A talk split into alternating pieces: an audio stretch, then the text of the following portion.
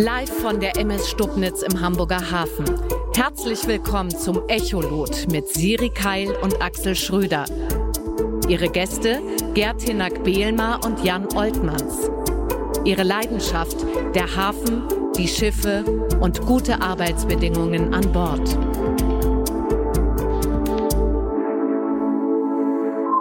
Herzlich willkommen zur zweiten Ausgabe des Echolots. Das ist unsere Sendung hier von Bord der MS Stubnitz im Hamburger Hafen. Willkommen an alle hier an Bord und willkommen an alle, die beim Stream dabei sind. Ja, herzlich willkommen auch von mir. Wir sprechen heute über ein Phänomen, das wohl äh, jeder und jede kennt. Man steht am Nordufer der Elbe, auf den Landungsbrücken, am Strand von Övel-Gönne oder im Park Fiction auf St. Pauli. Und wenn man rüberschaut zum Hafen, zu den großen Schiffsdocks, auf die Hafenfähren, auf äh, die Containerlandschaften da drüben, ganz hinten die Kölbrandbrücke, dann ist das jedes Mal ein toller Anblick. Wenn dann noch eine Möwe kreischt, dann ist die Hafenromantik perfekt. Wir wollen heute wissen, was macht überhaupt diesen romantischen Blick aus? Oder vielleicht ist es ein romantisierender Blick. Ähm, was hat der zu tun mit dem echten Leben, mit der harten Arbeit im Hafen. Und unsere beiden Gäste, die können definitiv helfen, diese Fragen zu beantworten. Bei uns ist Jan Oltmanns. Er hat äh, 36 Jahre lang den Seemannsclub Duckdalben am Fuße der Kölbrandbrücke geleitet. Das ist der Anlaufpunkt für Seeleute mitten im Hafen. Und Jan Oltmanns kann wohl wie kaum ein anderer erklären, was Seeleute umtreibt, wie ihr Leben aussieht, ähm, was für Sorgen und Nöte dabei eine Rolle spielen. Und Gerd Hennak Behmer ist bei uns. Er hat sieben Jahre lang als Staatsrat in der Kulturbehörde gearbeitet, sitzt im Vorstand der Stiftung Hamburger Admiralität, der die Cap San Diego gehört. Er ist Mitglied im Stiftungsrat Historische Museen und im Beirat der Stiftung Hamburg Maritim. Stimmt. Und die erste Frage, die geht an euch beide. Ähm, stimmt denn überhaupt unsere Ausgangsthese? Also ist der Hafen einfach so ein toller Ort, dem man sich kaum entziehen kann? Also das würde ich definitiv bejahen. Klar, der Hafen ist ein toller Ort. Ähm, es gibt diesen schönen Spruch, wenn du einen Finger ins Meer steckst, bist du mit der ganzen Welt verbunden. Und ich glaube, das gilt dann für den Hamburger Hafen auch. Wir sind wirklich mit der ganzen Welt verbunden. Wir haben zwar in den letzten Jahrzehnten viele bunte Flaggen eingebüßt und äh, der Weltmarkt wird sozusagen kontrolliert von einigen Großreedereien und äh, das ist alles andere als romantisch. Aber ich glaube, dieses Gefühl, so am Wasser zu stehen und die Schiffe auslaufen zu sehen oder auch einlaufen natürlich, das ist immer wieder was ganz Großes, weil man einfach weiß, die kommen von wirklich der anderen Seite der Erde, da wo ich vielleicht noch nie war. Wie ist das bei dir, Hinak? Ich komme nicht von der anderen Seite der Welt, aber ich komme von der Schwäbischen Albra. Aber du kennst äh, diesen, äh, dieses romantische Gefühl oder dieses erhebende Gefühl, wenn man da steht und rüberschaut. Das begleitet mich, seitdem ich Kind war, denn ich bin da zwar geboren und aufgewachsen, aber mein Vater war Kapitän und schon als kleiner Junge war Hamburg und der Hamburger Hafen ein Sehnsuchtsort, wenn ich ihn besuchen konnte. Sehnsuchtsort. Wir kommen einmal ganz kurz zu dem Ort, an dem du dich aufgehalten hast, die letzten 36 Jahre. Und zwar zur Orientierung, wenn man in Hamburg die A7 in Richtung Süden fährt und durch den Elbtunnel und dann einmal nach rechts aus dem Fenster guckt, dann sieht man direkt hinter dem Eurogate Container Terminal so ein bisschen geduckt, ein kleines rotes Haus mit grünen Hecken drumherum. Das ist der International Siemens Club Duckdalben. Jan Oldmanns, wie wird man Leiter vom Siemens Club Duckdalben? Ja, das hat was mit äh, Häfen zu tun. Ich denke, ähm, ein bisschen ausschlaggebend war, dass ich schon als kleiner Junge in die Hafenstadt mit dem einen Buchstaben, in Ostfriesland äh, die Seemannsmission besucht habe, zusammen mit meinem Vater.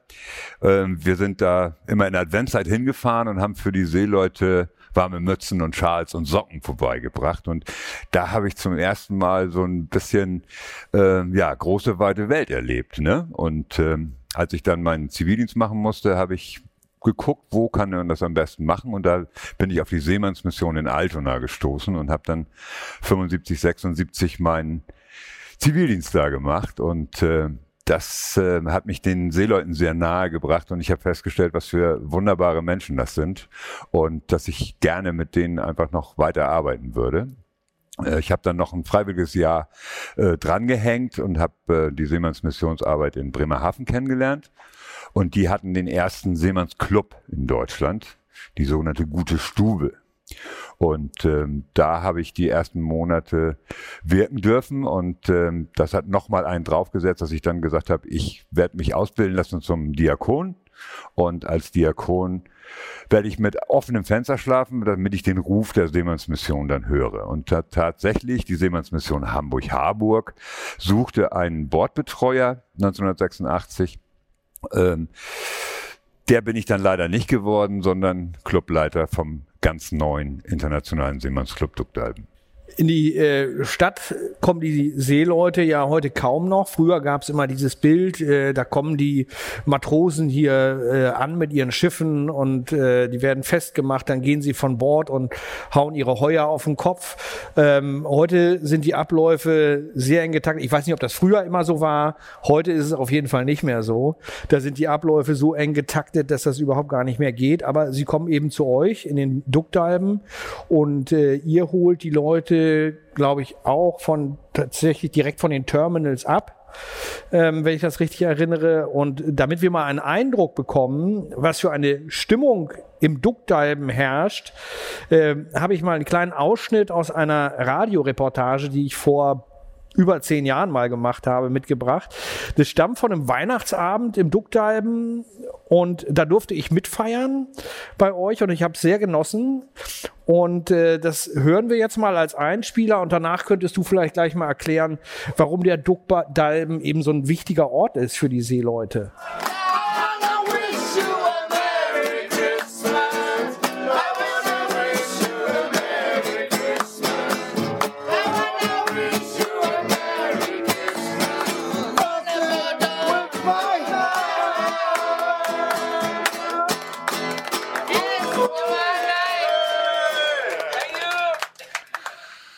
das ist äh, Stimmung pur und äh, so ist es im Duckdalben vor Corona zumindest gewesen und es langsam, langsam wird es auch wieder so diese Stimmung und ähm, die kommt natürlich daher, dass das Glück nicht auf dem Schiff ist, sondern das Glück ist immer am Land.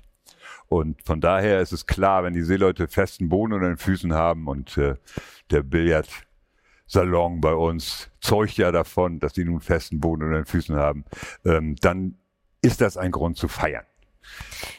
Also es ist ein Billardsalon gibt es bei euch, da gibt es wahrscheinlich alles das, was man an Deck nicht spielen kann. Also Billard, Kicker, was gibt's noch alles? Also Kicker kann man an Bord spielen, Tischtennis auch. Kicker kann man an äh, ja, Bord Billard spielen. ist das Einzige, was gar nicht geht und äh, Okay. Immer wieder fragen Seeleute auch, äh, ob wir ihnen äh, Volleybälle besorgen können, weil sie sich irgendeine kleine Abteilung an Bord äh, dafür fertig machen, dass sie Volleyball spielen können. Kann man bei uns natürlich auch. Aber das Wesentliche ist eben, dass da Menschen sind, ähm, sozusagen die Duckdalben-Familie. Das sind viele, viele Ehrenamtliche. Das sind aber auch Bundesfreiwillige, also junge Leute und dann eben ähm, verschiedene Mitarbeitende aus verschiedenen Ländern, aus den Philippinen, aus Südamerika äh, oder Brasilien genau genommen. Und äh, wir versuchen einfach jeden Tag wieder für die Seeleute da zu sein und ihnen ein Stück Heimat weit weg von zu Hause zu geben. Janak, ich habe mal irgendwann mit dir telefoniert, da hast du gesagt, du bist ähm, an Weihnachten, fährst du rüber zu ja, eher an Silvester. An Silvester. Aber wenn ich diesen kleinen Ausschnitt höre, kriege ich ein Kloß im Hals, weil ich es bestimmt fünf, sechs Mal selber miterlebt habe, diese Stimmung an Silvester. Äh, das habe ich mir zur Gewohnheit gemacht, auch das aus Liebe zum Hafen, das Feuerwerk nicht, als es das noch gab, von den Landungsbrücken anzusehen, sondern von gegenüber. Entweder vom Hansahöft, vom Afrikahöft oder am Südausgang vom Elbtunnel. Da hat man den schönsten Blick auf das Feuerwerk. Und dann bin ich regelmäßig auch zum Duckdalben gefahren. Auch dieses Jahr. Jan habe ich nicht mehr angetroffen. Für Besucher war er diese bald geschlossen wegen Corona. Aber mit einem kleinen Umschlag, auf dem das Wort Spende stand an der Tür, wurde ich mit Freude reingebeten. Es war eine rührende Erlebnis, nur im Kreis der engsten Mitarbeiter. Ja. Ja. Das war äh, wirklich schade, dass wir jetzt so lange Zeit äh, wirklich so eingeschränkt äh, nur offen sein können, weil es ja auch für die Menschen von Land immer wieder interessant ist, mal in den Duckdalm reinzugucken und äh, mit den Seeleuten sich zu treffen, auch mal sich zu unterhalten, mal einen Kaffee oder ein Bier zu trinken. Äh, und das vermissen wir alle unglaublich. Also diese, diese Besucherzahlen, die wir vor Corona hatten, die haben wir im letzten Jahr natürlich bei weitem nicht erreichen können und äh, Jetzt langsam, dadurch, dass wir wieder jeden Tag verlässlich von 10 Uhr morgens bis halb elf abends da sind, äh, pendelt sich das wieder ein bisschen ein. Und tatsächlich ist es aber so, Axel, dass die Seeleute wirklich immer noch auch gerne ein bisschen was von Hamburg sehen. Gerade war Dom die ganze Zeit und ein Bad in der Menge. Was gibt es für einen Seemann Schöneres, als ein Bad in der Menge zu nehmen, womöglich noch bei Sonnenschein und äh, mit reichlich Frauen auch um sich rum. Ähm, das alles an Bord gibt es nicht. Da sind immer die gleichen Nasen, immer die gleichen Gesichter. Und von daher ermöglichen wir das, so weit wir das irgendwie können, gerne. Ja, und ihr holt sie mit eigenem Wagen von den Schiffen ab und fahrt sie dann. Genau, wir holen äh, jeden, jeden, der uns fragt, ab. Äh, entweder vom Terminal Gate, wo man nicht aufs Terminal fahren darf, oder direkt von der Gangway vom Schiff. Und was wir jetzt in Corona-Zeiten eben ganz äh, neu eingeführt haben und was sehr gut angenommen wird, ist, äh, dass wir liefern. Dass wir also einen kleinen Online-Shop für diese Leute eingerichtet haben, wo sie bei uns Sachen bestellen können, weil sie selber nicht vom Bord dürfen. Und was auch für die Seeleute wichtig ist, haben wir heute gerade wieder gesehen, ist, dass die Impfung gegen Corona bei uns eben auch im Haus stattfinden kann. Aha. Und eine Frage noch ganz kurz. Wie macht man das? Also wenn ich als Seemann oder Frau, als Seefrau in Hamburg ankomme und ich möchte zum Duckdiven, rufe ich dann bei euch an oder macht das mein Captain oder wie funktioniert das? Woher, woher? Es gibt alles. Also es gibt wirklich alles, dass der Kapitän dafür sorgt, dass die Leute kommen. Es gibt äh, die Gates, die anrufen und sagen, wir haben hier Leute, die wollen zu euch. Äh, und es gibt leider ja auch ganz viele Handybesitzer unter den Seeleuten, die dann alle einzeln anrufen und alle gerne einzeln abgeholt werden. Das, wenn sie eins haben, dann haben sie ein Smartphone dabei. Genau. Und da ist es leicht zu finden. Ja, Hinak, du hast schon erzählt, du bist aufgewachsen auf der Schwäbischen Alb, weit weg von Meer und Hafen. Und du hast dich später als Staatsrat in der Kulturbehörde darum gekümmert, hast dafür gekämpft, dass der Hafen äh, auch ein Platz ist für Kultur. Und du hast maßgeblich mitgeholfen, die Viermastbark Peking hier nach Hamburg zu holen. Ähm, also ich gehe mal davon aus, dein Hafenfimmel, den hattest du schon immer über den Vater. Naja, da ähm, muss er nochmal ins Spiel kommen, weil er mit 16 Jahren richtig, wie es im Bilderbuch steht, von zu Hause weggelaufen ist, zur See gefahren ist und auf einem anderen Viermaster, aber fast baugleich, mit der Peking zur See gefahren ist. Äh, und als ich dann mittlere Reife machte auf der Schwäbischen Alb, wo es damals keine höhere Schule gab, 59, kann ich ja nur sagen, wenn Vater mit 16 von zu Hause weggelaufen ist, kann ich ja wenigstens mit Zustimmung vom Vater mit 16 auch in die weite Welt gehen. Und so bin ich in, überhaupt nach Hamburg gekommen. Das war erstmal von der Schwäbischen Alb die weite Welt. Ja, klar. Das war ein weiter Weg zu seiner damaligen Wirtin von der Seefahrtsschule, die kurz darauf starb. Und dann seit dem 16. Geburtstag lebte ich dann allein in Hamburg. Drei Jahre Schulzeit und später ja auch Studium. Ja.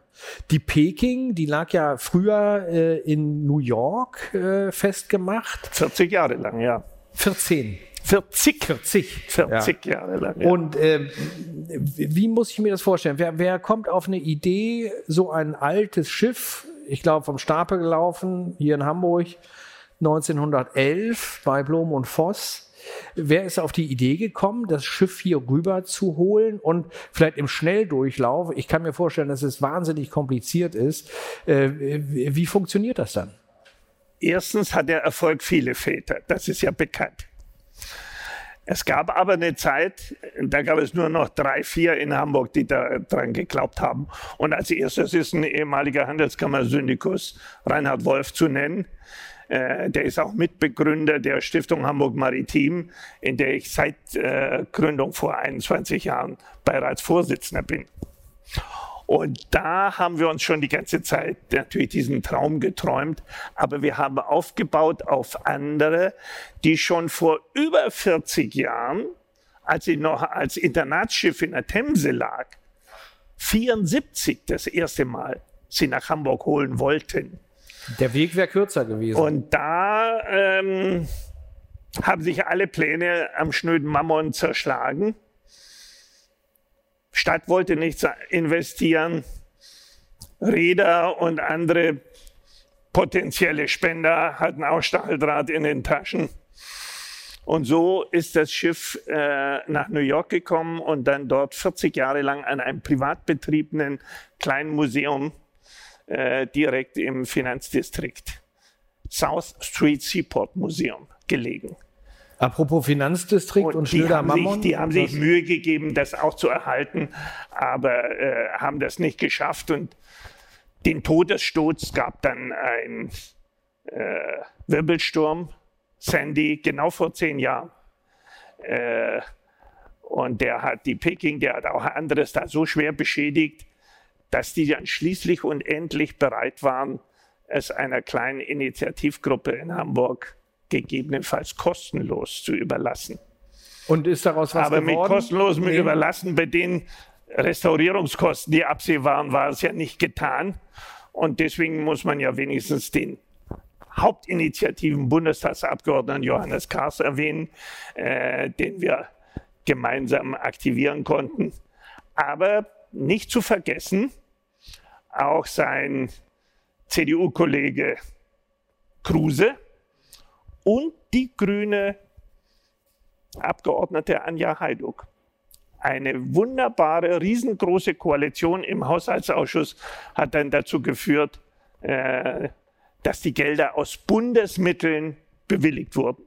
Ich sage mal in Klammern, immer noch ein kleiner Schandfleck für Hamburg, dass wir uns nicht wenigstens, wie es sich gehört hätte, zur Hälfte beteiligt hätten.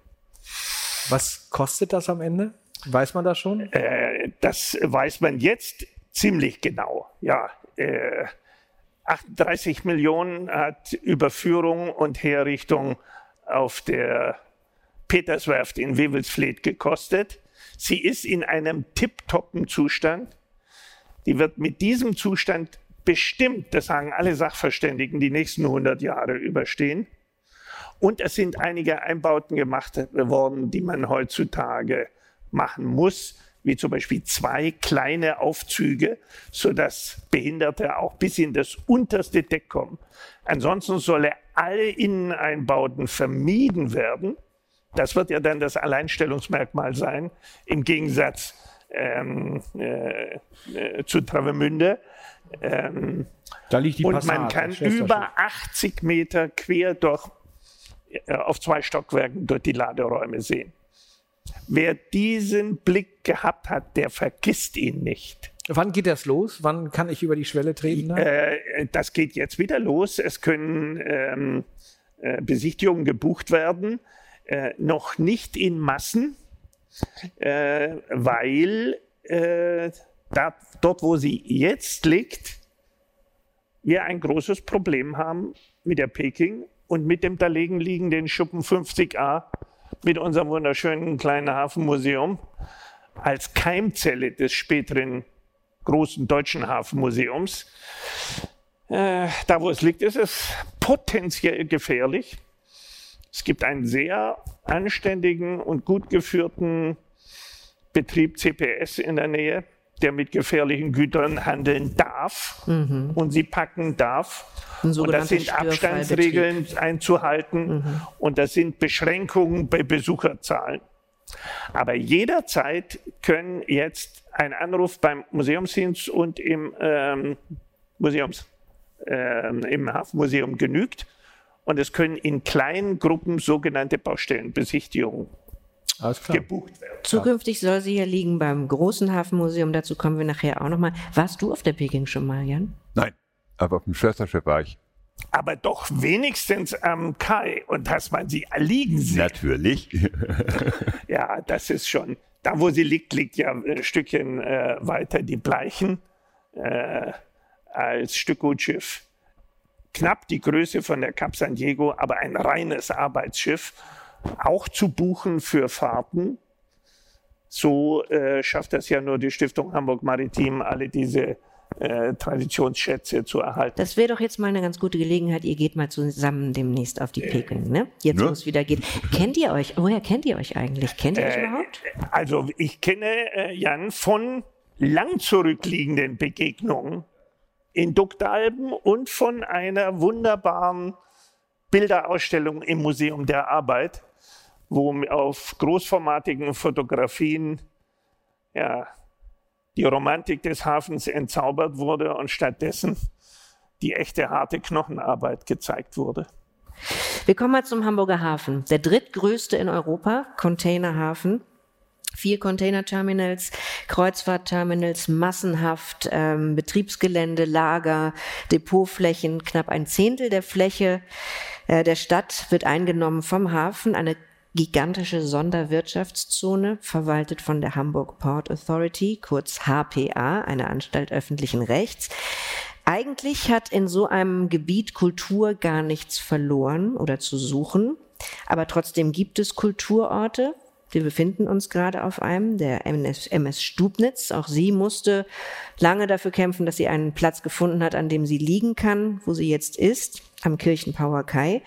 Und dazu kommen andere Kulturorte, das Deutsche Zollmuseum, Speicherstadtmuseum, Auswanderermuseum Berlinstadt, Musicaltheater stehen hier, auch die Elbphilharmonie ist ein Kulturort im Hafengebiet und eben das historische Hafenmuseum, die 50er Schuppen am Hansahafen wo die Peking jetzt liegt, mitten im ehemaligen Freihaufen auf dem letzten denkmalgeschützten Gelände eines, jetzt kommt ein schönes Wort, Kai-Zungen-Ensembles. Gerd Hinnack, du hast immer wieder genau um diese Orte gekämpft, gerungen und gekämpft und ganz besonders oft auch gegen den Widerstand der Hafenverwaltung. Wie macht man das, dem Hafen, der eigentlich ja immer darauf bedacht ist, seine wirtschaftlich nutzbaren Flächen zu halten, wie trotzt man dem Kulturflächen ab? Naja, dazu gehört eine ganze Menge Hartnäckigkeit und ein paar Verbündete. Und äh, mein schönstes Erlebnis war allerdings, dass mein härtester Gegner danach zum Freund geworden ist. Das ist äh, der leider jetzt verstorbene Staatsrat äh, Kisas. Sein ganzes Leben äh, bei HPA, als es noch Strom- und Hafenbau hieß. Äh, du kennst ihn noch von damaliger Jo. Zeit, gearbeitet. Später Staatsrat in der Wirtschaftsbehörde. Der hat viel Geld dafür ausgegeben, dass der India-Hafen zugeschüttet wurde. 16 Millionen hat das gekostet. Also sollten da auch moderne Lagerhallen draufgebaut werden. Äh, Er hatte in mir einen Gesprächspartner äh, im Gegensatz zu manchen in der Kultur, der immer wusste, dass auch das Geld vorher verdient werden muss, bevor man es äh, ausgeben kann. So gesehen hatten wir eine Gesprächsbasis. Ähm, aber er wollte natürlich die 50er Schuppen auch abreißen und da ähm, äh, moderne Logistikhallen draufbauen. Und die Hala, äh, die die betrieben hat, auch gesagt, in dem Zustand äh, sehen sie so sch- schlecht, diese marode, die kann man nicht erhalten. Und wenn man sie erhält, dann kann man sie nicht wirtschaftlich vermieten. Und da gab es dann aber solche einzelnen Menschen wie Peter Dietrich, der damals noch äh, lebte, Geschäftsführer der äh, Hala, der weitsichtiger war und der uns keine Steine in den Weg gelegt hat bei der Unterschutzstellung. 2001 sind sie dann schließlich unter Schutz gestellt worden. In der Handelskammer war der schon erwähnte Reinhard Wolf eine ganz wichtige Stütze. Und äh, schlau wie die Stadt ist, hat sie das Eigentum an den ganzen Schuppen an die Stiftung Hamburg Maritim übertragen, um damit jede Pflege und Unterhaltung los zu sein. Und entgegen allen Prognosen konnte jetzt schon seit ähm, äh, über 20 Jahren die Stiftung Hamburg Maritim jeden Quadratmeter vermieten, sodass aus den Mieterlösen eine denkmalgerechte Erhaltung möglich war. Und da gibt es äh, einen großen stadtbekannten Mieter, der jetzt natürlich schwer gebeutelt ist äh, durch Corona, äh, Ger ähm, äh, Gerresheim. Und dann gibt es noch traditionelle Hamburger Hafenfirmen wie Bruns, die ganz normal es als Lager nutzen. Und vorne in Schuppen 50a das kleine, feine Schaudepot des Hafenmuseums, das bis zum letzten Sommer zum äh, Museum der Arbeit gehört hat. und das jetzt eingegliedert ist ganz in das neu geschaffene Deutsche Hafenmuseum. Und die haben, wie alle anderen auch, eine bescheidene Miete an die Stiftung Hamburg Maritim bezahlt. Ist auch nicht immer ganz konfliktfrei bei den verschiedenen Akteuren. das kann man glauben, ja. Hinak, du hast ja eben schon mal angedeutet, dass die Freie und Hansestadt Hamburg ja äh, doch immer sehr genau darauf schaut, dass der Hafen läuft, ja, dass äh, da nicht zu viele Flächen am Ende der Kultur zum Opfer in Anführungsstrichen fallen. Ähm, Ende des äh, 19. Jahrhunderts wurde zum Beispiel ein ganzes Stadtviertel, gar nicht weit von hier, dem Erdboden gleichgemacht. 28.000 Menschen haben ihr Zuhause verloren und wurden umgesiedelt in moderne Bauten in Barmbek. Die Speicherstadt ist da entstanden, damit Hamburg sozusagen zum weltweit konkurrenzfähigen äh, Hafen wird. Und äh, Ende der 70er Jahre anderes Beispiel, viel näher dran, wurde das Dorf Altenwerder platt gemacht. Ähm, die Kirche, die steht noch. Wenn man rausfährt aus dem Elbtunnel nach Süden, sieht man linke Hand noch die Kirche von Altenwerder, die ist erhalten geblieben. Ähm, auch da ging es um Wettbewerbsfähigkeit. Entstanden ist der zumindest damals äh, modernste Container-Terminal, also der CTA, Container Terminal Altenwerder. Ist das so eine Hamburger Maxime, Hafen first, auch wenn dafür ganze Dörfer weichen müssen? Auf jeden Fall hat Hamburg immer gewusst, wie wichtig der Hafen auch wirtschaftlich ist. Identitätsstifter ist er sowieso. Äh, siehe Präambel der Hamburger Verfassung. Äh, das ist ganz tief in der DNA. Ansonsten hat er sich nicht immer für die Stadt besonders gerechnet, wenn man es spitz und isoliert betrachtet. Sondern da kommt die berühmte Umwegrentabilität. Wenn es großen Firmen in der Stadt gut geht, geht es auch der Stadt gut. Ansonsten gibt es ja bis in die neueste Zeit immer wieder Kritik, dass die Stadt viel zu viel in den Hafen investiert und die dort tätigen Firmen viel zu wenig an Steuern zurückgeben. Isoliert betrachtet kann man das kritisieren. Aber man muss dem Hafen wohl lassen, was wir äh, Kulturleute ja auch von den Theatern oder von der Oper sagen. Es sind auch das keine verlorenen Zuschüsse, die da reingehen, sondern mit der Gewinn berühmten Umwegrentabilität gibt es kluge Menschen, die ausrechnen, wie das der Stadt äh, zugutekommt. Ein Wort, aber ähm, äh, es ist eine ungeheure Entscheidung gewesen, in der Tat, äh, damals die Speicherstadt äh, zu bauen.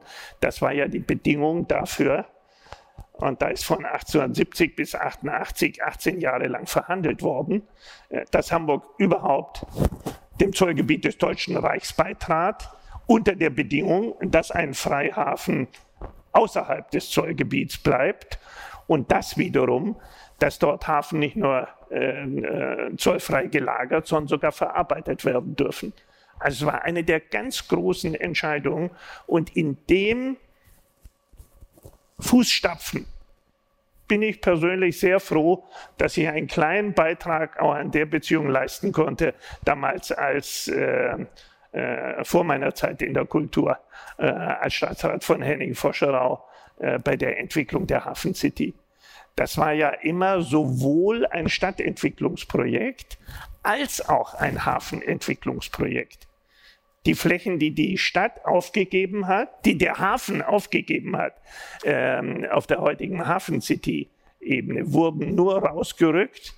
Auch da der schon erwähnte Peter Dietrich ganz maßgeblich als Ideengeber und später auch als Umsetzer beteiligt, wenn die Stadt bereit ist, der Hala ein großes drittes Container-Terminal äh, hinzustellen. Also letztendlich wurde der Container-Terminal Altenwerder und die Flächen des alten Fischerdorfs Altenwerder finanziert am Ende Jahre später oder Jahrzehnte später mit dem Verkauf von Grundstücken in der Hafen. Es ist nicht ganz geschafft worden, aber es war die Grundidee und äh, wäre die Hafen City, was ihr manche, die nicht durchblicken, vorwerfen, nach absoluter Gewinnmaximierung und Investoren Wünschen gebaut worden.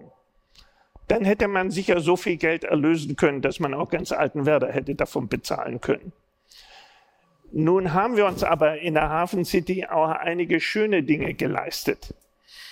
Plätze, Park, Im, im breite. Uferzonen, Ja. die natürlich in der Infrastruktur der Hafen City so viel gekostet haben, dass es für Altenwerder nicht ganz gereicht hat. Das muss man ehrlicherweise zugeben. Ich würde mal kurz, ich, also wir sprechen die ganze Zeit von Geld. Duckdalm finanziert sich wie? Bekommt ihr als, als, also bekommt ihr Unterstützung von der Stadt? Genau. Also wir werden von der Wirtschaftsbehörde über die HPA unterstützt, schon immer.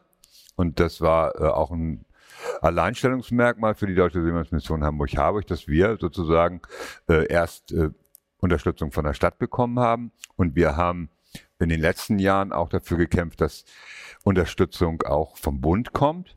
Und da wir ähm, als Einrichtung für die Seeleute eben etwas machen, was der Staat eigentlich machen sollte, kriegen wir mittlerweile auch Förderung vom Bund. Und ähm, darüber sind wir sehr froh, weil das dann auch alle Seemannsmissionen bekommen, die in Deutschland für die Seeleute da sind. Und im letzten Jahr, ich komme mit den Jahren durcheinander mit dem Corona, aber im letzten oder vielleicht sogar schon im vorletzten, aber ich glaube im letzten Jahr ist beschlossen worden, dass auch die Seemannsmissionsstation der Deutschen Seemannsmission im Ausland eine Förderung bekommen sollen. Und äh, das ähm,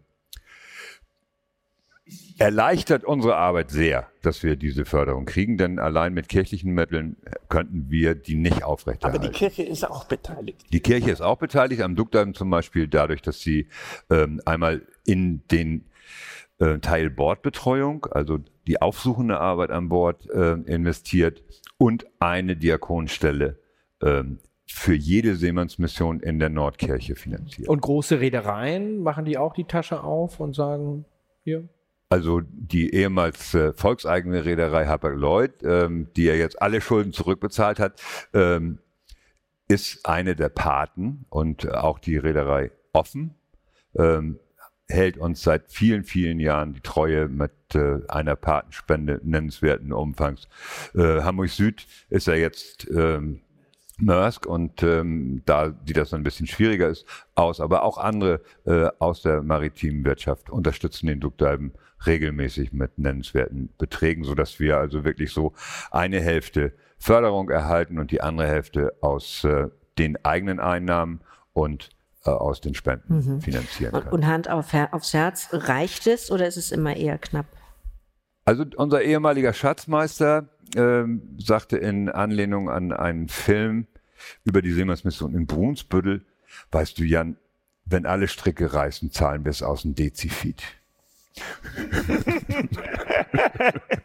Und ähm, ich weiß nicht, ähm, er hat uns immer Möglichkeiten gegeben, das zu tun, was nötig ist. Und ich bin Ben Strenge unglaublich dankbar dafür, dass er ähm, wirklich uns damit immer unterstützt hat, dass er gesagt hat, wir kriegen das hin.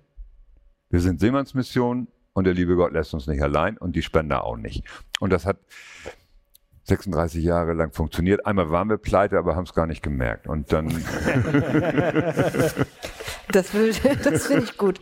Das ist ein gut. Aber ihr, ihr seid ausgezeichnet. Weltbeste Seemanns, weltbester Seemanns. ja, 2011 haben wir erstmals diese Auszeichnung bekommen und ähm, ja, das hat uns auch sehr stolz gemacht, dass die Seeleute eben wirklich auch ähm, das sagen.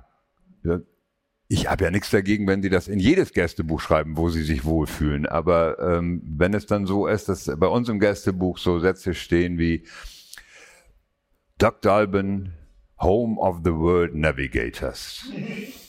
Das Zuhause der Nautiker oder so. Und dann in the darkness of your contract. In der Dunkelheit deines Vertrages. You only see light in this place.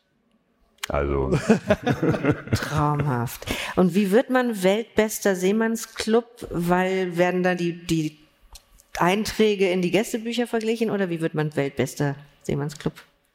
also ähm, das war am Anfang dieser Auszeichnung äh, noch ein bisschen fishy. Also ich würde das äh, ähm, sagen, dass einfach gemerkt wurde, dass die Arbeit, die die Deutsche Seemannsmission Hamburg-Harburg im Duktalben leistet, dass die verlässlich auf Seiten der Seeleute steht. Und dass das ausgezeichnet worden ist. Dass wir 364 Tage im Jahr verlässlich für die Seeleute offen sind. Dass sie sich darauf verlassen können, dass sie die besten Kurse kriegen für ihre ausländischen Gelder, ihre ausländischen Heuern, die sie haben, und bei uns tauschen. Dass wir verlässlich an ihrer Seite stehen, wenn sie in irgendeine Art von Not geraten. Dass sie sich darauf verlassen können, dass wir Wege finden, ähm, wenn Räder mal stur äh, nach irgendwelchen ja, Vorschriften handeln oder auch äh, stur sind. In, man macht sich das manchmal nicht klar. Dann steht ein Seemann vor dir und sagt dir, Jan, gestern Nacht ist mein Vater gestorben. Ich habe sofort die Reederei informiert und äh, habe gesagt, ich muss abgelöst werden, muss auf die Philippinen fliegen und meinen Vater anständig unter die Erde bringen. Und da hat mir der Räder gesagt, du bist doch verheiratet, das kann deine Frau ja wohl machen.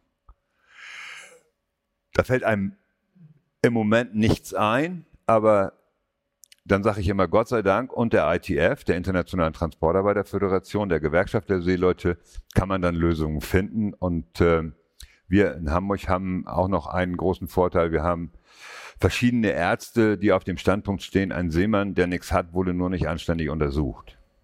Und äh, an der Stelle findet man dann auch einen Weg, eine Brücke zu bauen, dass da auch der Arbeitgeber den Rückflug dann bezahlen kann, wenn man ihm sagt, weißt du, der Mann wird krank, wenn du den jetzt nicht nach Hause fliegen lassen willst.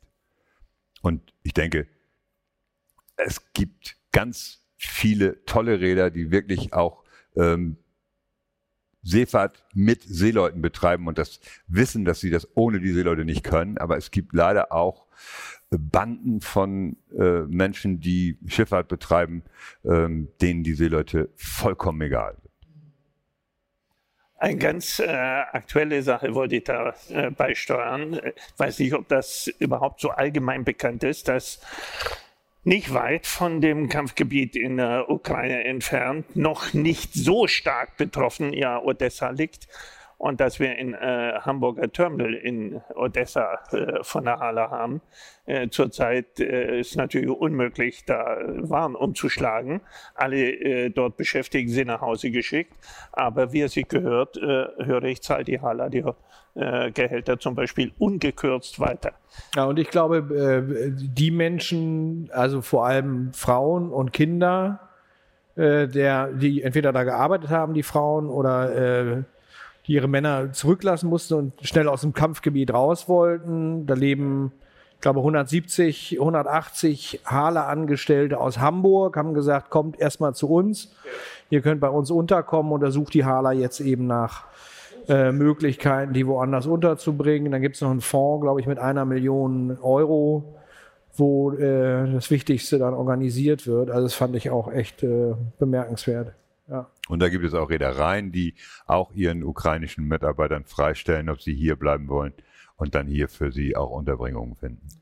Und im Übrigen gerade, das fällt mir immer am meisten auf, wenn ich bei Duktalben bin und da die Filipinos sehe, die nach unseren Gehaltsvorstellungen ja sicher ganz schlecht verdienen, nach heimischen Verhältnissen natürlich nicht schlecht und zum Teil mit einer Heuer eine richtige Großfamilie ernähren. Aber im Hamburger Hafen äh, sehen wir den genauen Gegensatz, nämlich sehr gut verdienende Hala-Mitarbeiter das sind sicher von allen öffentlich Bediensteten in äh, öffentlichen Unternehmen in Hamburg die Bestverdienenden, von der Vorstandsvorsitzenden bis zum letzten Festmacher. Und woran die würden jetzt widersprechen, das? aber ich habe das auch schon mal gehört. Nein, das ist so. Das ist so. Aber das ist, will ich ja positiv hervorheben. Ähm, das liegt am gewerkschaftlichen Organisationsgrad, ähm, äh, an dem sich eben manche schlecht bezahlten Berufsgruppen insbesondere in denen überwiegend Frauen beschäftigt sind, eine Scheibe abschneiden sollten. Der Organisationsgrad in den Pflegeheimen von den Pflegekräften ist nicht vergleichbar mit dem der HALA-Beschäftigten. Und da muss etwas passieren, wenn sich etwas ändern soll. Bleiben wir mal bei der Arbeit im Hafen. Die hat sich ja, also das kann man ja ganz gut im Hafenmuseum sehen. Da gibt es ja ganz unterschiedliche Exponate. Also das alte historische Hafenmuseum hat ähm, Exponate wie die Kräne und die ähm, Schiffe, mit denen die Waren ankamen. Man kann, man kann sehen, wie ähm, der Warenumschlag organisiert wurde, die Verladetechniken und so weiter. Und man kann da natürlich auch eine Ahnung davon kriegen, wie sich die Arbeit verändert hat. Was, was würdet ihr sagen? So in der Zeit, in der die Peking noch unterwegs war, an Bord eines Schiffes, beziehungsweise ein Schiff, das anlegt ähm, in einem im Hamburger Hafen. Die Arbeit hat sich ja wahrscheinlich wahnsinnig verändert. Es gibt heute, gibt es die Donkey, Donkey-Leute und die Winch- und Plankenmänner und was gibt's noch? Die Lascher, die Schauerleute, die Tallyman.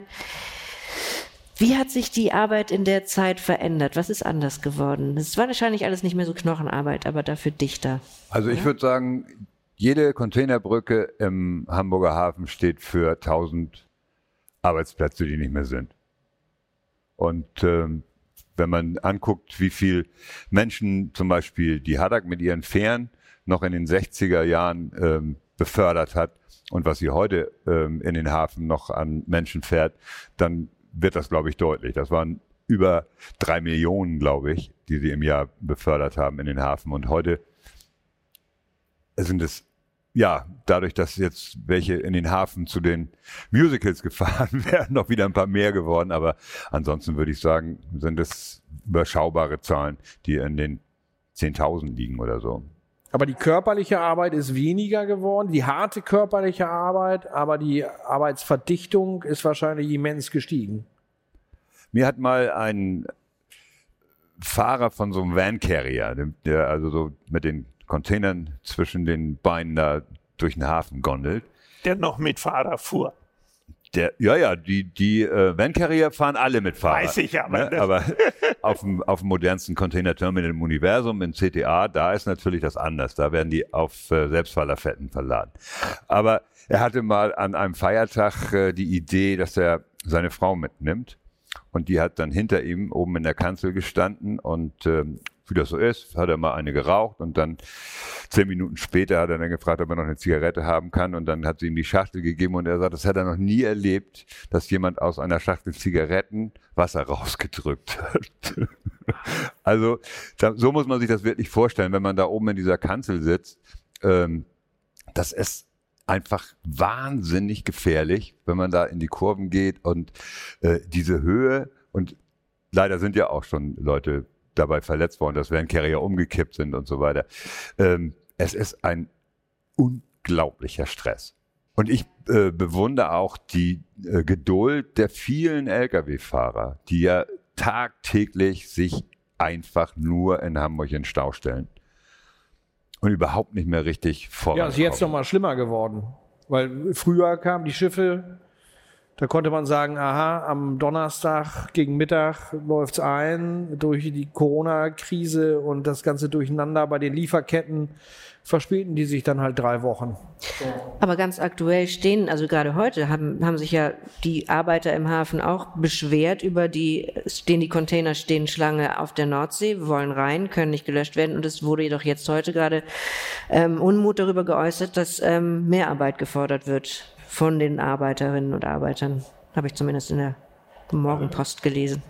Ich glaube, dass, dass wir im Moment an so einem ähm, Punkt sind, wo an ganz vielen Stellen einfach äh, Dinge haken. Dadurch, dass äh, bestimmte Sachen einfach, äh, Lebensmittel zum Beispiel, äh, aus Russland und äh, der Ukraine nicht in die Welt geliefert werden können. Und ähm, ganz viele auch Sachen, wo wir gar nicht äh, drüber nachdenken, aus der Ukraine hier einfach fehlen. Und ähm, das kommt dann dazu, dass dann sich auch noch ein Schiff im Kanal festfährt und äh, dementsprechend auch, dann ja. Stau auslöst oder ja. dass durch Corona und die Reaktionen der Chinesen äh, im Moment die Schiffe vor Shanghai und anderen chinesischen Häfen liegen und nicht abgefertigt werden. Also das hat für mich äh, wirklich im Moment dramatische Züge. Und dass man dann von den Menschen im Hafen sagt äh, oder möchte oder erwartet, dass sie ja ein bisschen ähm, gegen anarbeiten, kann ich total gut verstehen. Und äh, ich denke auch, du hast es angesprochen, ähm, wenn jemand gut verdient, dann kann er in dem Moment dann auch mal ein Beten mehr machen. Ja. Ich finde, äh, wenn ich eins auch noch äh, zur Arbeit im Hafen sagen kann, dann äh, fällt mir auf, schon in meiner Studentenzeit, als wenn Aushilfskräfte gesucht wurden, es sehr beliebt war, äh, eine Schicht im Hafen äh, äh zu schieben. Äh, noch besser war natürlich, wenn das Pensum so berechnet war, äh, dass man auch nach anderthalb Schichten fertig sein konnte und dann zwei volle Schichten bezahlt wurden. Alle, die da gearbeitet hatten, hatten die Tendenz, eher immer Überstunden zu machen und noch mehr zu verdienen, auch ohne Rücksicht auf die eigene Gesundheit. Ich finde es ganz beachtlich, dass jetzt ich ähm, ganz neu lese, wo wir den Stau haben und wo ähm, äh, Hala ihren Arbeitern auch anbietet, äh, Sonderschichten zu schieben, Überstunden zu machen, äh, dass für mich das erste Mal die nicht darauf eingehen, sondern sagen, dann stellt ein paar mehr Leute ein. Das war lange Zeit im Hafen nicht üblich. Besser verteilte man sich die vorhandene Arbeit unter weniger die dann umso mehr verdient haben. Und jetzt gibt es die neue gewerkschaftliche Forderung, vernünftigerweise stellt lieber ein paar Leute ein, als mit dem vorhandenen bis auf den letzten Knochenjob zu arbeiten. Ich wollte nur eine kurze Anmerkung an die Menschen machen, die sich das jetzt live angucken oder später im Stream. Wenn man so Nebengeräusche hört, dann, wir sitzen nämlich im Bauch der Stubnitz und ähm, das heißt, rechts und links von uns ist Wasser. Und wenn es ein bisschen schnurrt und surrt, dann sind es vorbeifahrende Schiffe, Schiffsschrauben, die man hört. Von daher, das sind diese authentischen Nebengeräusche. Die Technik macht ihre Sache sehr gut, daran liegt's nicht. Exakt. Ähm, wir haben jetzt über, über Arbeit im Hafen äh, gesprochen. Äh, mich würde nochmal interessieren, weil man das eben auch nicht sieht, wenn man am Wittenberger Strand äh, steht und äh, die großen Containerschiffe mit, ich weiß nicht, 10.000, 12.000 bis 16.000, 20.000 Containern fahren hier, schieben sich hier in Richtung Hafen. Ähm, wie sieht denn Arbeit auf so einem Schiff aus? Also früher auf der Peking, ich weiß nicht, was hatte die für eine Besatzungsstärke? Du wirst es wahrscheinlich wissen. Das Unglaubliche sie hatten äh, 30 Mann Besatzung, davon aber nur zwei Schichten von je zwölf mit Seeleuten, die wirklich gesegelt sind. Ach, das ist aber wenig. Der Captain hatte ja auch einen Steward und alle hatten ja auch hier einen Koch und alle möglichen anderen Funktionen an Bord. Ja. Vom Segelmacher bis zum Bootsmann. Aber die Segel bedient wurden von zwei Schichten je zwölf Mann. Und wenn man jetzt sich überlegt, was so ein Segel wiegt und dass sie das bei Sturm bedient haben und in 50 Meter Höhe. Ja, vielen Dank. Unvorstellbar. Mhm. Unvorstellbar. Genauso unvorstellbar ähm, die Härte der Arbeit äh, von denen, die sie beladen haben. Ein Salpetersack wog 70 Kilo. Davon wurden durch relativ enge Luken von Hand viereinhalbtausend Tonnen eingeladen und dann im Schiffbauch gestapelt. Unvorstellbar. Im Hafenmuseum gibt es dieses tolle Exponat. Das ist einfach ein Holzgriff an einem Eisenhaken, der wurde in die Säcke reingeschlagen und da äh, sieht man oh Gott, die haben echt diese Säcke alle per Hand da äh, rauf äh, verfrachtet. Heute läuft das im Container, da werden ganze Container voll mit Kaffeebohnen hier antransportiert, in die äh, Verarbeitung gegeben. Wie ist das so ein modernes Containerschiff? Wie viel Mann Besatzung hat das? 24 Mann. 24? Ja. Also das ist so der für die Großen äh, der Schnitt. Also es gibt ein paar, wo noch ein paar Kadetten oder sowas mitfahren, dann sind vielleicht mal 30 an Bord, aber ähm, um das Schiff fahren zu können, 24 Mann Besatzung in drei Schichten. Unterbringung an Bord, wie sieht das aus? Wunderbar. Also in aller Regel ähm, natürlich ähm, Einzelkammern. Also jeder hat seine eigene Kammer und ähm, ja, man kann das immer so ein bisschen sehen, wenn man das Schiff anguckt ähm, hat das so einen Turm mit einer riesigen Nock oder hat das über die gesamte Breite Accommodation für die Seeleute? Über die gesamte Breite bedeutet, dass die Leute Kammern haben, dass es auch ähm, Fitnessräume gibt und dass es äh, Gemeinschaftsräume gibt, die wirklich ansprechend sind. Und diese Türme, das sind eigentlich in der Regel dann Schiffe, wo für die Crew nur das aller, allernötigste vorgehalten wird. Und so ein Vertrag, wie lange läuft der? Also ich meine, Schiffsfahrt, äh, ich glaube von äh, hier aus nach, weiß ich nicht, zu einem US-Hafen oder zu einem asiatischen Hafen sind mehrere Wochen, zwei, Ja, drei Wochen drei- ist man drei Wochen. unterwegs. Aber die Verträge gehen ja länger.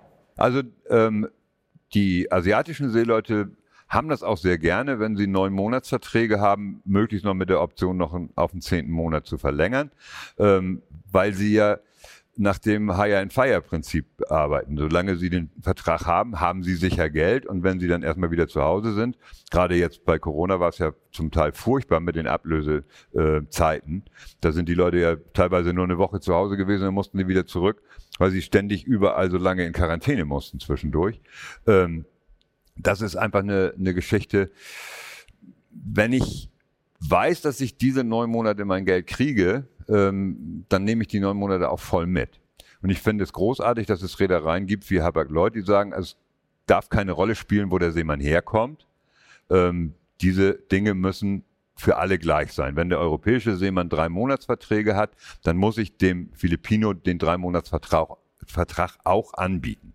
Und sowas finde ich gut, genauso wie ich ähm, großartig finde, dass ähm, man darüber, nein, dass man damit angefangen hat, auch die Familienversicherung nicht nur den Deutschen und den Europäern anzubieten, sondern auch den Seeleuten aus Asien, sodass dann auch die Frau eine Krankenkassenkarte hat und wenn da jemand krank wird, der Seemann nicht irgendwie sehen muss, dass er Geld nach Hause transferiert, damit seinem Kind geholfen wird. Aber das ist ja wahrscheinlich alles gar nicht selbstverständlich. Ich meine, wie sind denn die internationalen Seeleute organisiert? Also wenn, damit solche Anpassungen oder Angleichungen stattfinden, wie, wie passiert das? Das hat ähm, was mit der ILO zu tun, ähm, International Labour Office in Genf.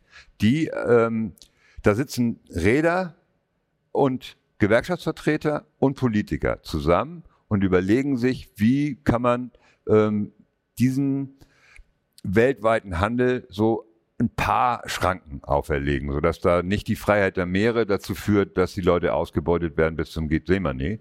Und ähm, da ist ähm, viel in den letzten Jahrzehnten erreicht worden, dass also viele kleine Konventionen, die es immer mal gegeben hat, zu einem großen Werk äh, zusammengefasst worden sind, der International Labour Convention. Und ähm, die wird jetzt gerade nochmal wieder angeguckt, ähm, wo sie sich bewährt hat und wo man noch nachbessern muss.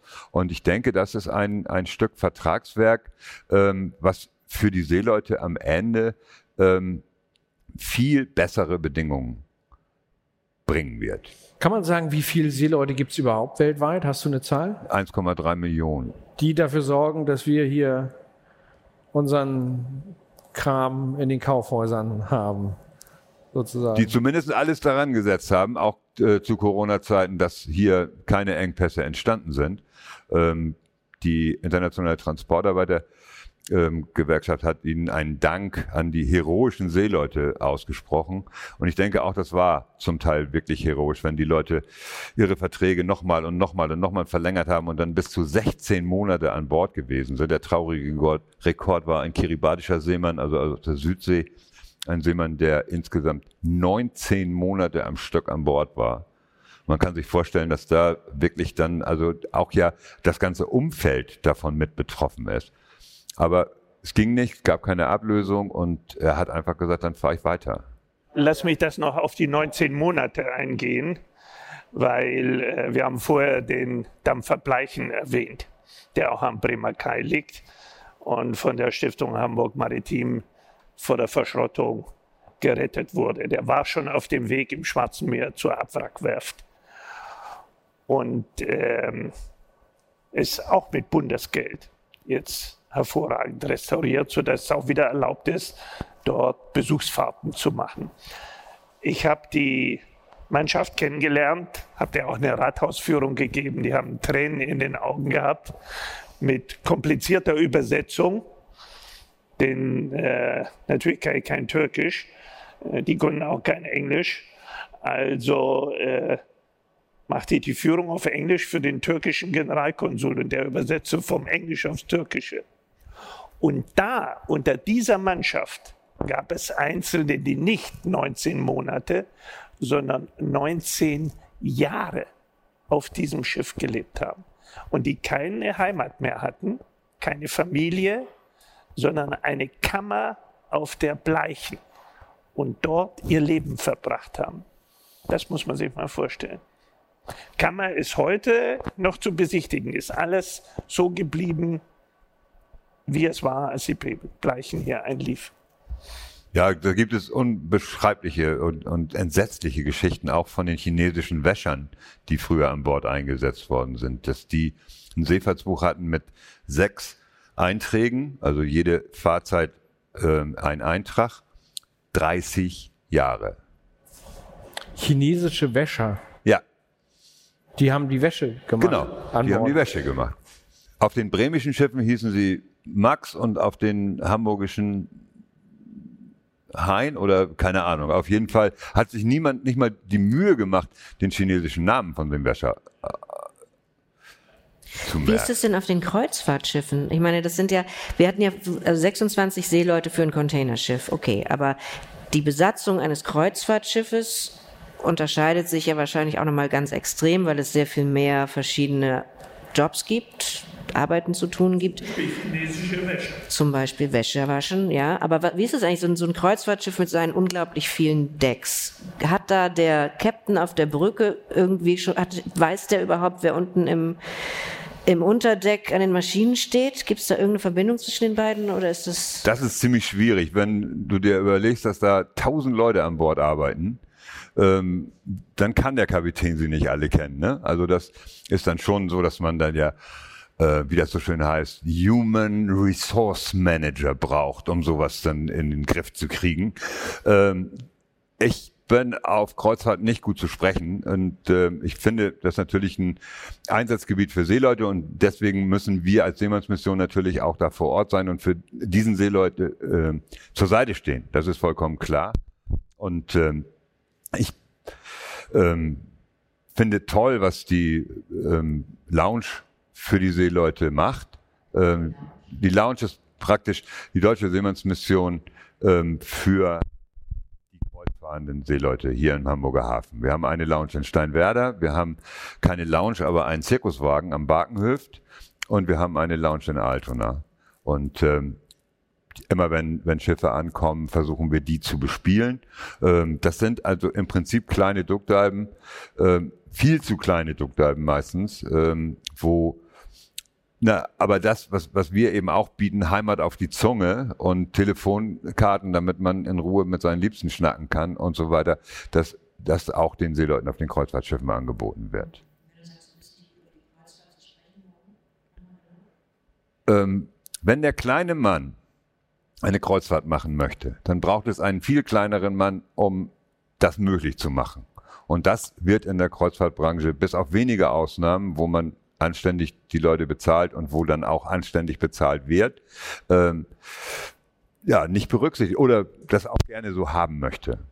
Das ärgert mich, dass ähm, man so tut, als wenn jedermann ähm, Kreuzfahrt machen kann, so unter dem Motto, oben auf dem Deck kostet ein Glas Wasser fünf Euro und äh, unter Deck gibt's einen Tageslohn von fünf Euro. Also zur Corona-Pandemie haben wir schon was gesagt. Es gab hier die Seeleute aus äh, von den Kiribati Islands, die hier in Hamburg festsaßen. Da haben sich die Reedereien, glaube ich, auch tatsächlich gut gekümmert. Wenn ich das so als Reporter versucht habe herauszufinden, die haben halt tatsächlich alle Kiribatis aus aller Herren Länder dann hier zusammengeholt in Hamburg, haben dafür gesorgt, dass hier äh, Psychologinnen, Psychologen, Ärzte äh, vor Ort sind, Seelsorger. Äh, das lief gut. Ähm, jetzt ist noch der Krieg in der Ukraine dazugekommen. Die zur einen Krise, zur Corona-Krise kommt jetzt der Krieg in der Ukraine. Und ähm, weltweit ist es ja so, dass äh, 200.000 russische Seeleute unterwegs sind, 76.000 ukrainische. Kriegt ihr das mit in den Duckdalben, dass es da Konflikte gibt? Natürlich. Also heutzutage hat, wie gesagt, jeder ein Smartphone und dementsprechend ist der Krieg bei ihm an Bord. Ne? Also die Seeleute kriegen die Bilder von zu Hause. Und wenn da die Wand wackelt und die äh, russischen Geschosse einschlagen, das ist einfach furchtbar für die ukrainischen Seeleute, das mitzuerleben. Und auch wenn am Anfang ähm, die Seeleute gesagt haben, wir stehen zusammen, wir sind Seeleute und wir lassen unsere Nationalität mal an Land, solange wir an Bord sind, äh, sind wir eine Mannschaft. Ähm, das bröckelt sehr. Und die Räder tun gut daran, diese Mannschaften zu separieren, dass keine Russen und Ukrainer mehr auf dem gleichen Dampfer fahren. Es geht einfach nicht. Das ist ein blutiger Überfall. Das ist so, dass da Kinder und alte Menschen umgebracht werden in der, im Heimatland der Ukrainer. Und den Russen, den russischen Seeleuten, denen wir begegnen, ist das eindeutig unangenehm. Es ist, es ist so, dass sie wirklich nichts dafür können, was da, was da passiert. Und ähm, sie fragen schon, dürfen wir überhaupt noch kommen? Und das ist etwas, was mich sehr beschäftigt, weil ich der Meinung bin, die Seemannsmission muss immer ein Ort sein des Friedens und des Miteinanders und da müssen auch, wie das immer war in den Zeiten, die ich mitbekommen habe, die Seeleute darüber reden können, wenn sie das wollen und auf ihre Politiker schimpfen, wie sie das sonst immer gemacht haben. Und es darf nicht durchschlagen, dass die Seeleute dann sich gegenseitig an die Wäsche gehen.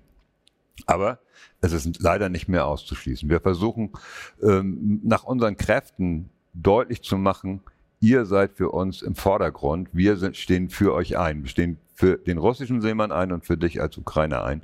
Ähm, aber ich befürchte, dass wenn das so weitergeht, lässt sich das nicht durchhalten. Wir haben eine große Friedenstaube bei uns am ähm, Duckdalben angebracht. Wir verteilen äh, ja so Karten, wo man eben deeskalieren kann in, in solchen Fällen. Wir bieten unsere Gespräche an. Wir haben auch ja äh, online eine, eine Möglichkeit, wirklich äh, mit einem Diakon oder einem Seemannspastor zu chatten. Ähm, das bieten wir an, ähm, aber wir sehen auch, dass wir an unsere Grenzen kommen. Hm. Kommen wir zum Schluss ähm, nochmal zu dem, was jetzt im Hamburger Hafen entsteht. Wir hatten vorhin schon den Ausblick auf das Deutsche Hafenmuseum 2015. Der Haushaltsausschuss des Deutschen Bundestages hat 120 Millionen Euro beschlossen, um ein deutsches Hafenmuseum zu finanzieren, das in Hamburg entstehen soll. Das Historische Hafenmuseum, jetzt Schuppen 50, verkürzt, 50a verkürzt genannt, wird ein Teil des zweiteiligen Hafenmuseums werden. Am kleinen Grasbruch soll ein komplett neuer Bau entstehen. Weißt du, Hinak, schon, also weißt du, weißt du, was da gezeigt wird? In diesem, kennst du das Konzept schon? Hast du eine Vorstellung davon, was einen da erwartet in diesem großen Hafenmuseum? Ich habe eine Vorstellung davon, aber ein äh, ausformuliertes Konzept gibt es noch nicht. Ähm, äh, aber zunächst eine erfreuliche Ergänzung. Zu den 120 Millionen sind glücklicherweise jetzt nochmal 60, 65 Millionen dazugekommen, sodass wir jetzt insgesamt 185 Millionen zur Verfügung haben. Davon muss abgezogen werden, was schon verbraucht ist, die 38 Millionen für die Peking.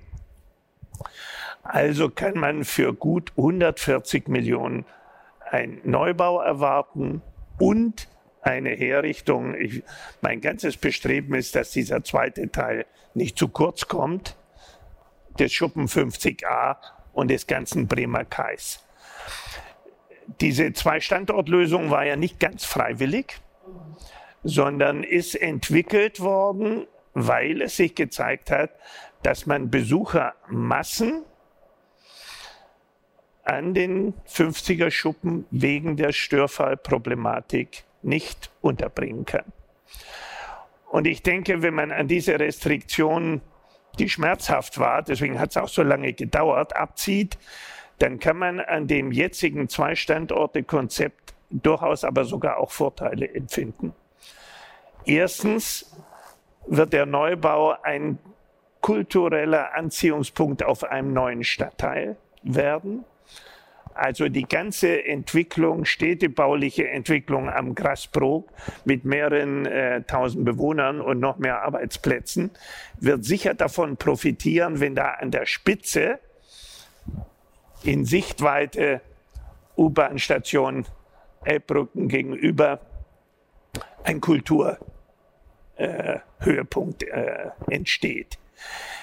Der wird nicht vollgefüllt sein mit maritimen Objekten, sondern der wird, wie es immer in allen Bewerbungen, die ich lese, jetzt in der Stiftung Historische Museen, das Museum ganz neu denken. Ganz neu denken. Man wird also insbesondere die Rolle des Hafens in der Globalisierung darstellen. Von der Zeit der Peking bis in die neueste Zeit. Die Peking selbst soll ja dann auch direkt davor in der Elbe ihren endgültigen Liegeplatz finden und wird sicher das Highlight des Museums werden. Ich habe mich selbst sogar schon mal zu der Aussage verstiegen, das wird die Nofretete sein. So, wenn man wegen der Nofretete in ein ganzes Museum kommt, wird das sicher ein Hauptmotiv sein, auch dahin zu kommen. Und an der Peking, man kann, es gibt kein besseres Objekt, an dem man die Globalisierung erklären kann.